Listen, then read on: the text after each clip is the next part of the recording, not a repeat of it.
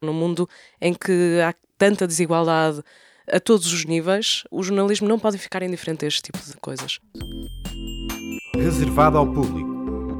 O P3 está diferente, reinventou-se e o Reservado ao Público conversou com a redação no Porto para descobrir o que mudou e também as coisas boas que se mantêm.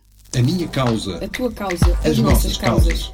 Somos contra a precariedade, contra a discriminação. Somos ativistas em o P3 continua a tratar tudo por tu, mas agora o lema é por tua causa. Mas que causa? Perguntamos à jornalista Renata Monteiro. P3 uh, nasceu para tratar tudo por tu e eu acho que nós o que tratamos mesmo por tu é as nossas causas, ou seja, aquilo em que nós acreditamos e em que defendemos e que para nós é próximo e gostamos de ler sobre isso e de ver e ouvir sobre isso, porque o P3 também tem uma forte componente multimédia nós não temos as nossas causas, não é? Nós acompanhamos as causas dos nossos leitores, de quem fala connosco, do mundo que nos rodeia, do que vemos na rua, do que vemos noutros meios de comunicação e por isso isto também vai evoluindo, não são conceitos estanques. Voltemos um pouco atrás. Amanda Ribeiro é uma das editoras do P3 ao lado de Ana Maria Henriques. As duas estão no projeto desde o início. Amanda, como era o P3 em 2011? Portanto, o P3, quando surgiu, o nosso slogan até era Tratamos tudo por tu, precisamente para nos dirigirmos para uma geração que não se revia nos meios de comunicação tradicionais. E era uma geração que também estava atravessada pela precariedade, a troika estava aí. Mas, entretanto, o mundo mudou. O jornalismo hoje em dia tem de ser uh, obrigatoriamente diferente. Há certas causas que realmente nos movem e essas causas têm de ser abordadas talvez de uma maneira como nunca antes foram. Num mundo em que há tanta desigualdade a todos os níveis, o jornalismo não pode ficar indiferente a este tipo de, de coisas. E também é isso que nos move e talvez por isso é que assumimos também este P3 por tua causa.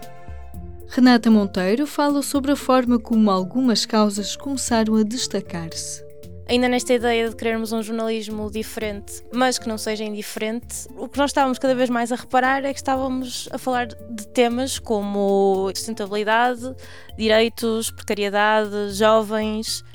E cada vez mais nos centrarmos neste tema tinha que ter algum significado, ou seja, que nós também estávamos a, a dar voz a algumas causas. Por exemplo, o PET, o nosso site de estimação, desde logo nasceu pró-causa animal, ou seja, desde logo se assumiu do lado dos animais.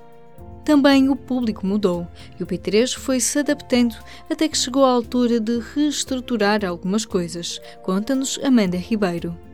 Nós estávamos a comunicar para millennials, mas não só, estávamos também a comunicar dentro de vários nichos, várias identidades, e às tantas aquilo que nós cada vez estávamos mais a fazer era comunicar causas, comunicar eh, direitos. Havia uma série de temas que estavam a ser cada vez mais recorrentes.